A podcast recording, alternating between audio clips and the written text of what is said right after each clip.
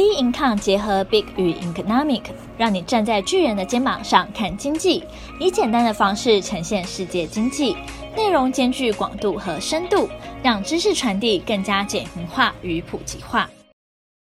投资前沿新观点，今天由我们的财经诸葛 David Chen 向各位听众聊聊，行情浮浮沉沉，压力锅趁势释放。OK，我们现在是。一样是要做下一周的预测。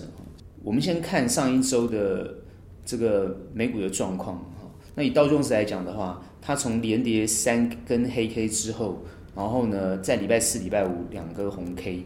那很明显的，在这五个交易日里面，它属于一个比较平的一种表现，甚至于它在礼拜五那一天，它并没有突破它前面的高点，就是两万。八千一百五十点这个位置，那这一个很明显就是他为什么会纠结在这个横向整理这个阶段？我的研判是这样子，因为有几个很重要的关键。我们现在看国际的这个投资氛围，有几个比较重要的关键。第一个就是 Fed 的现在的想法，FED 现在美国联准会现在它一个很明确的表示，对于未来的经济看法，其实。是属于比较负向的，所以他因为的看法是比较负向，也就是说，他觉得经济的复苏还没有进入一个很理想化的一种复苏情况，给这个整个经济的氛围下的一个状况，就是说，他还是持续做量化印钞动作，然后呢，持续购债的这个动作。虽然他没有说他要大量马上及时，但是他觉得经济啊、尤其是疫情所影响的整个。全球经济的状况，它基本上来讲还是属于比较负向的。那既然比较负向的话，当然就不可能让市场的一种气氛啊，就是乐观起来。等于说呢，美股在这个地方被压抑住。但是为什么虽然被压抑住，但是它的那个区间变得很小，还是要往上呢？那其实就是我们一直谈到，如果联准会的态度是这样子，所以它还是持续印钞，所以基本上来讲。不是那么看空啊，它虽然负向，但是美股它就不会这么看空，但是呢又没有办法看多，这个就是很明显的反映在我们看到的就是选情的状况。因为现在目前 Joe Biden 在上一周代表民主党来参选这一次的这个总统大选，参与这次总统大选，他的民调呢，其实呢就还是维持在那个地方，虽然感觉到他们在做这个。民主党的一个推荐啊，包含奥巴马，包含很多之前的这个政治人物出面来帮拜登来拉票也好，或者抬轿也好，强调呢，拜登才是最佳的总统人选候选人，觉得对于美国才会有正面的帮助。但我觉得听起来还是比较空一点，他们还是强调就是针对于川普的一些不民主的行为，不断的呃来抨击。民主党的一些角度跟看法，但是实际上我们看到，美国大部分的人在观察美国选战的情况之下，会觉得说，虽然川普不是最好的人选，但是拜登还是太弱，还不是他们心目中最佳的总统候选人。其实从这一次这些民调可以很强烈的感觉得出来，所以民主党推的候选人事实上也不是最强棒的。只不过是因为他比较偏中间，然后又是白人，哦，就是比较不会让川普炒作这个种族议题，或者是炒作这种票源的方式，用种族议题炒作票源的方式，啊，怕这个川普得逞，等于说要分散一些票源。但是实际上，我们从根源看起来，其实川普还是比较能够拿捏到选举的节奏。最大的问题是，川普看起来虽然能够掌握到选举的节奏。可是好像还没有一个很全面性、突破性的发展。我们从这个行情上就可以感觉得出来，川普还没有一个很明确的哦突破的行为。虽然 Fed 它的立场还是持续呃宽松的这个角度没有改变，然后呢利率也没有变动的情况之下啊，对于股市是有帮助的。但是如果川普的选情啊没有很明显突破性的发展，这个行情的焦灼就会持续。行情焦灼持续的话，当然也会反映到其他全世界其他的股价股票上面，他们的指数上就是会比较没有办法有明显的成长，然后反而就会反映在他们自己国内的经济状况，因为现在各个国家还是属于类似境内封锁的这种现象，所以还是反映在自己国内的经济状况。以美国的现在状况来讲的话，最重要就是选情能够比较明朗一点。好，也就是说，如果川普的选情优势强一点，然后呢，我觉得指数就有可能比较有机会创新高。不然，在这个地方还是持续以一种盘的这种感觉哦来走。但是我对于后续的预判，它还是以盘往上的现象来走，因为任何的这个比较空的看法，还是没有办法去影响它往下走的这个理由。我们现在看所有的数据。目前看起来还是没有对它有往下的理由，但是有几个比较重要要关注的。我刚刚先讲，先先讲，就是第一个，川普的民调有没有提高，这是要关注的啊。因为 Fed 的这个数据不用看的，因为它就是要持续宽松，这个没有改变，所以我们就是持续观察，呃，川普的民调有没有办法提高。第二个就是要去观察，我觉得除了川普的民调之外，但就是看观察，其实因为失业率也好像非农就业也好，这些数据其实。不用特别看，因为上个礼拜还特别谈到就是 PMI 的状况，采购经理指数，大家会去看采购经理指数啊。当然数字现在也是比预期好，那所以呢，哎，感觉美股有一点反弹。但我觉得应该要着重在消费，就是我们要去看看这个美国的消费有没有成长，这是要其实比较要去关注的。如果它消费的数据有增有增长，或是比预期好。我觉得它涨的机会会更高，很明显的，它经济复苏的速度会比较快，这个是我觉得可以去看的。如果只是看 PMI，那这个采购经理人指数，我觉得它还没有办法那么精确。它虽然就是感觉比较好一点，所以你看它涨没有那么高。所以消费指数哦，尤其是呃这个数字能够比较精确的往上走的话，我觉得整体会带动起来，行情就会比较稳定往上走。不然，如果是上上下下，就是还在这个地方浮浮沉沉的，但是趋势还是往上，因为在十一月份之前，它非往上不可，除非川普不要选。如果他要选的话，他是一定要想办法把它拉上去的。当然，现在关注到大家还是看中美的状况，但因为中方看起来呢，呃，因为还有很多的消息啊，呃，就是说上礼拜很多的分析啊，台湾会不会成为美国跟中国之间的一个所谓的导火线、火药库，或者是一个炒作的一个棋子啊。现在目前看起来，好像是很多人在分析上来讲，好像看起来台湾是一个很关键的哈。最有趣就是在大家在猜说，那如果这个地方很焦灼，要有突破性的发展，那川普会不会直接跟跟中国中共断交，然后呢跟这个台湾建交，然后台湾就马上有国际能见度？我觉得这是一个非常有趣的想法啊。但我觉得这现实中不大可能的，因为目前我的感觉是，川普跟中国还是在打假球嘛，他没有必要做这个事啊，因为台湾只是他的一个谈判筹码，他并不是真的那么爱台湾吧？我想他真的，美国人也没那么认识台湾啊。大家不要太见猎心喜也好，或者怎么样，就是说美国它维持一个传统的一个基调，现在只是为了打选战。哦，所以仇共反共，然后呢，仇中反中的这种议题。但是如果以美国人的口袋来讲的话，谁不想跟中国大陆做生意？那这是很实际的问题啊，谁都不愿意放弃十一三亿人口的市场。我讲的是一般的美国民众啊，就是这些不管是他们大企业或中小企业也好，我们很明显看到苹果最近涨得很凶，哦，现在变成全世界四十第一大的公司。那我们想反问，那苹果为什么还是在中国大陆下单呢？那你川普也没有办法禁止它。如果你今天要反中的话，你不是直接下一道命令，你苹果不准在中国做代工，不就解决了吗？如果今天苹果不在呃中国做代工的话，那你知道一只苹果的手机要卖多少钱吗？有没有想过这个问题？那美国人能够接受那么高价位的苹果手机吗？这就是很明显的反映出这样的一个问题了。所以。他可以去打任何的东西，但是他没有办法禁止苹果公司在中国做代工这件事情，哦，所以这个是一个很明显的状况。所以我们可以感觉得出来，就是说他还是有一些妥协，中方还在持续克制。其实他们克制自己，这对于川普的选情其实没有太大的帮助，反而不一定好。反而会有利于拜登哦。这就是呃要考验这个川普哦跟这个习近平他们之间的默契跟智慧，看怎么样。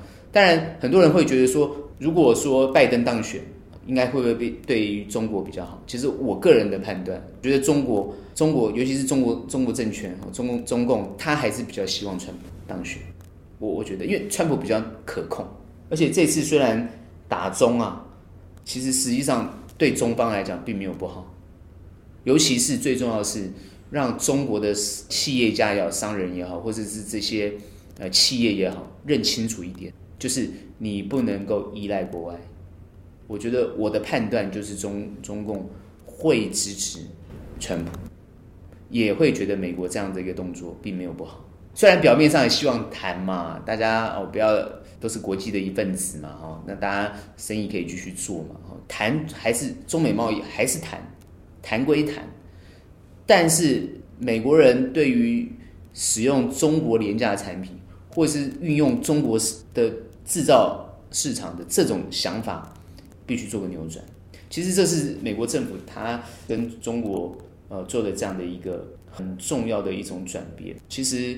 我觉得这个对全球来讲，原本大家会觉得对全球来讲的贸易会一个很大的伤害。那实际上来讲呢，我觉得生命会自己找出路。各个国家现在也都是在自己找出路。短期来讲看起来是不好的，因为大家的贸易等于说都会减少，或是受伤，或是做转移。有些好，有些不好，等于说做了一个很大的改变。但是这个改变有时候是长期来看并非不好。中美贸易的问题。持续存在，然后呢，美中关系有可能会持续恶化，但是在恶化的过程当中，也有可能有转机。这就是为什么盘势会焦灼的原因。这个全球的经济状况，也就是希望能够触底而反弹，希望能够触底而慢慢变好。这个也是大家所关心的地方哦。但我认为很多企业可能会被淘汰，很多工作可能会淘汰，失业率有可能会提高。这不仅仅只是流行疫情所影响的问题，这个是包含我觉得从科技的角度，从社会需要进步的角度，哦，来看到它的一个很重要的变化，而且这些重要的变化也会深深的影响到每一个人的呃工作或消费的习惯，全部都会改变。那这个改变有时候我们就要好好去观察跟去掌握。这是我对于国际变化的一个看法，还是会呈现一个横向而往上往上走的一个一个情况，但是它的修正的幅度在这个地方的区间就会越来越小，除非有明显的，比如说我刚刚讲过那几个关键数据，啊，包含选情有明显的改变，它才会有变化，哦，不然它会在这个地方，哦，还是很温吞的感觉。这是我对国际。趋势的看法。回到我们谈台湾的现在的一个台股的一个状况，最有趣，大家都比较想讨论的就是啊，这个礼拜四的这个 AK 到底是一个发生了什么样的状况 啊？这个是大家最关心的。到底怎么会突然快六百点，下跌五百多点，六百点？那当天到底发生什么样的一个情况？最大的关键是大家提到就是华为的问题啊，华为影响到联发科的问题。其实打华为这件事情，美国已经持续很久了。啊从孟晚舟开始，他做了这个动作。为什么一个持续这么久的议题，大家要拿出来再讲呢？主要就是他在打击华为的过程当中有不同程度的东西。我们细分来看，第一个阶段当然就是五 G。那现在是明显打手机，因为手机是华为最重要的获利来源，还不是五 G 哦。五 G 设备。原本是他们着重的重点，那这一次就是直接针对手机，那看起来就一次要把它打到死，很要把把华为打打挂，那大家就很担心，那真的对中国有什么影响？其实各位都都完全不用担心中国，中国倒了一个华为，倒十家华为它都没差，它是一个中共政权，它是一个国家资本主义，它所有的观念是国家，不是个人资本主义，这是完全不一样的，是国家资本主义。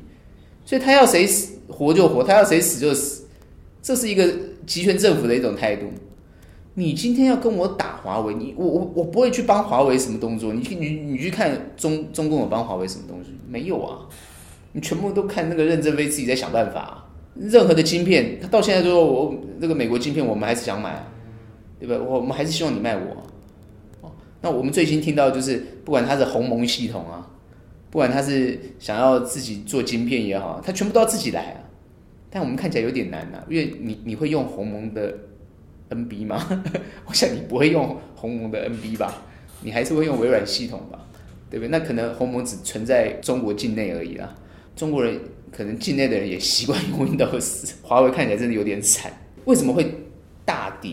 就是有可能大家的判断就是说，华为真的会很惨，相关的华为供应链就会很惨，很惨的情况之下，当天就会大跌。但是我觉得这是一个大跌的理由吗？其实我们在之前已经讨论很多很多次，我说过台股在这个地方，因为涨的路线其实表现的比美股还要强，主要是美国科技股涨的可能比道琼斯还要强，可是一定会修正。道琼斯的一个走势是比较贴近整个全球经济的状况，尤其是投资人信心跟投资人氛围的想法，它比较接近，所以你科技股过高之后一定会修正。台湾的股票也是一样，在这个地方它会修正，所以它修正的地方其实很很正常。而且这次为什么要这么大的修正？是因为我们涨得比别人多很多，多人家那么多，我们当然要修正回来啊。所以这一根这么长的黑 K，我们大家很多人说是恐慌啊，我觉得是一个投资信心在这个地方突然它必须要一个释放。这个释放就是说，哎，好像压力锅一样，它压力到一个程度的，它必须要释放。这是一个很健康的哦，这是健康的释放，因为它有利于后面的发展。我觉得它应该还要再修正多一点，可是它这个地方好像戛然而止啊，马上就有一个礼拜五就有一个红 K 啊，那今天礼拜一又一根一个小红 K，但是接近十字的红 K 啊，这就是我后来我待会要讲的，它后面会怎么走。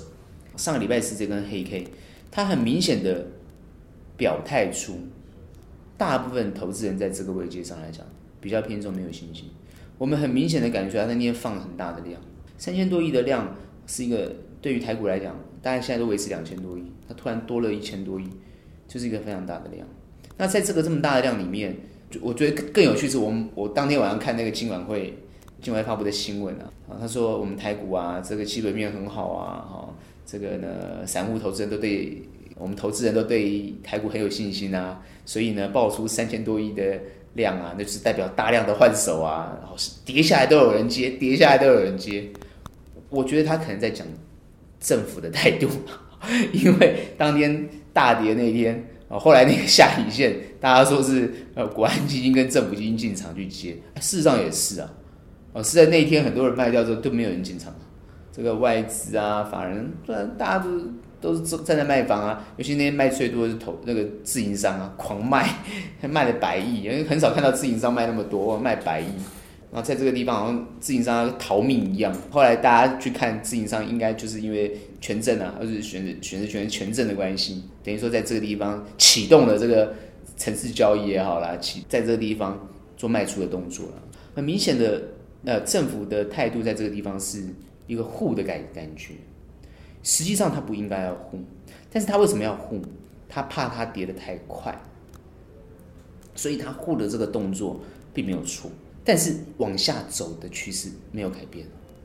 他要让它其实是呈现一个比较缓跌的情况，而不是一个急跌的情况。好，我们讲说这么他在控这个盘，他控他什么盘？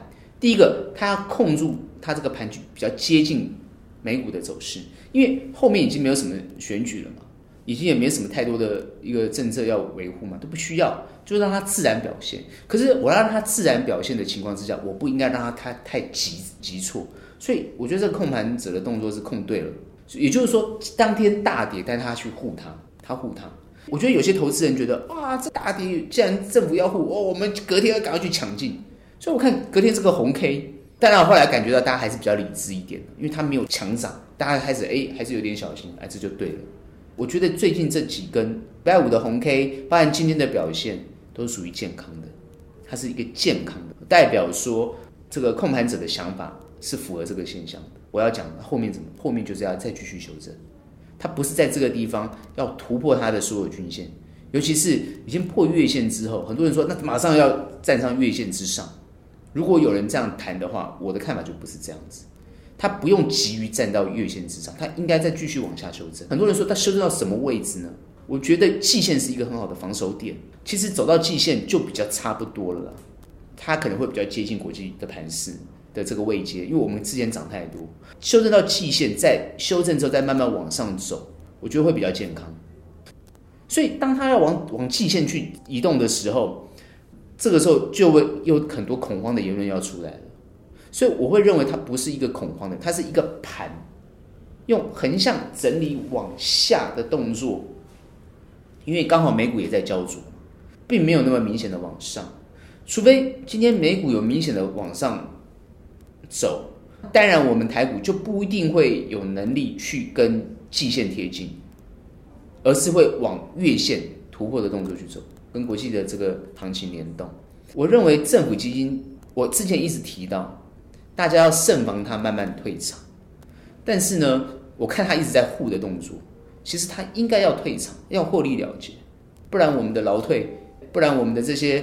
呃，这些基金不都要破产了吗？你不赶快落袋为安怎么行呢？对不对？你总是要赚点钱啊，对不对？那大家劳退怎么办呢？是不是？所以基本上来讲，你应该要慢慢的退场，存有更多的子弹，以防行情往不不正确的方向。比如说十一月，好、拜登当选，对不对？哦，然后呢，美股开始大跌、大修正的时候，你到时候没有子弹怎么办？所以呢，你要想清楚了。我的建议就是说，基本上来讲。哦，台股在这个地方，其实它就是要一个横向往下修正的情况，接近季线，那这就是一个最佳的买点。那这个买点出来的时候，那它就可能有个比较好的幅度啊、哦，到时候再找一些比较呃营收获利啊比较健康的公司，甚至刚好可以摆脱这个疫情。这个时间点，我的看法，它就有可能现阶段在十一月之前，它最好是能够十一月之前已经先修正之后反弹。最重要就是能够再回到月线或超越月线，那就又回到一个比较趋势往上的这个格局，那这样子比较好。因为现在其实还是没有太多的理由它有急跌，只是台股在这个地方大家还是会比较恐慌，所以这种我们我觉得应该要利用这个恐慌的气氛，让它做一些修正。那做一些修正之后呢，能够让比较便宜的股价出现，啊，我觉得这会比较合理，也比较健康，这是我的判断。我虽然这样判断，也有可能很多投资也是这样想，所以现阶段很多的建议啊，有些人说哦，我那天看这个 FED 啊，持续印钞啊，这个一路就往上看多，对对对，完全不要碰到风险啊，什么什么没有什么风险，就直接就是就是呃，就是继续抱着股票，要不然就是继续买，跌多少买多少，这样的一个说法，我认为其实不是很负责任，因为如果说。你刚好选到一个是，不是一个会涨的股票，或是刚好是一个大幅度修正的股票，那你今天有可能就接到刀子。我我我会在这个地方比较谨慎的看法。在这个位阶上来讲，要做，因为它既然会往下修正，我们要做第一个，它不是要做空啊，应该是说你的周期本身要变短。第二个，你做多做空，你的那个位阶。就是你那个点位要看得非常的清楚，你的这个切入的点位要做看得很清楚，也就是说它的脉动你要抓得很清楚，它的难度会提高，因为你要抓那个脉动，它难度会提高。再来就是周期要短，难度会变高，你的切入点要很精准，该多该空要很精准。那我个人的看法是，比较不会做的人，尽量不要用做空。好，那你要做多没有关系，你做多呢，你你的选择你的股票的那个位阶也很重要。那很多人会选择一个比较，比如说修正的、修正过的这种股股票，我的看法会应该是比较强的股票，甚至于比这个盘势还强的股票，它可能是会比较好的标的。但是很有可能很多人会说，那比较强，它已经涨完就追嘛。那我认为不要去追那些比较不健康的。你要选择一个是比较健康的，而且它走势也比较稳定的，啊，比较好的，比较比较强势。可它在这个地方也有可能随着盘会往下，所以你的周期会变比较短。然后呢，你要选择比较强的位阶，你进去它有获利，你就可以入袋。的这样的一个态度。你不管周期，你只要有获利，你就可以入袋。入袋之后呢，你就不要去看。但是大家有可能他隔他马上就会有风险，你只要面对风险，你也要有这种警觉性。这是一个很重要的想法。我我认为所有投资人都是一样的，你要随着变化而跟着改变，然后要适应每一种阶段的投资方法，啊，而不要局限于说你自己就适合什么。当然了，有人会觉得说自己就适合什么，那你不适合这个就不要碰，你就不用动了。非专业机构的人，或者是只是在做投资，或是呃不是那么长期关注的人，那你就就放轻松，你就不用，你不适合，你看不懂，你就不用动。我我的建议，当然在这个结构上来讲，它有时候会不如自己的预期。我刚刚讲过了，它会随着这个市场的变化而变化，所以你要随着你自己观察这个市场的变化而做有所调整。所以我们现在的预测当然都只是预测，是我们透过。国际的变化，包含国内的变化，做一些预测。但是你要精准到那种程度去，我觉得不大可能。很多人说他多精准、多多神什么的，这个世界神就是神，人就是人，我们是人，我们不是神啊。所以我们的判断还是要以理性、客观的角度，用科学的方法去观察它，去验证它。我觉得会是比较好。我们现在看台股的资金的流动、族群的一些一些流动跟变化。当然，它就是一种很快速的动作，你还是要掌握到这个资金流动的变化，才知道呃比较强的股票在哪边，比较弱的股票在哪边。但是如果没有办法掌握到这个资金流动的变化，你也要去尽可能学会去掌握、去观察资金流动的变化，因为它资金流动的变化可能很久只有一天而已，或两天而已就跑掉了。所以有时候你还是要顺着这个资金流动的变化来操作，获利的机会几率会比较大。但如果你还是看不大懂，你可以降低你的股数，或者降低你的部位。但如果你可以掌握这个脉动，你就要增加你的持股的股数，然后再增加你的部位，这样就可以扩大你的获利。好，这就是我对于这个台股后市的看法及操作的建议。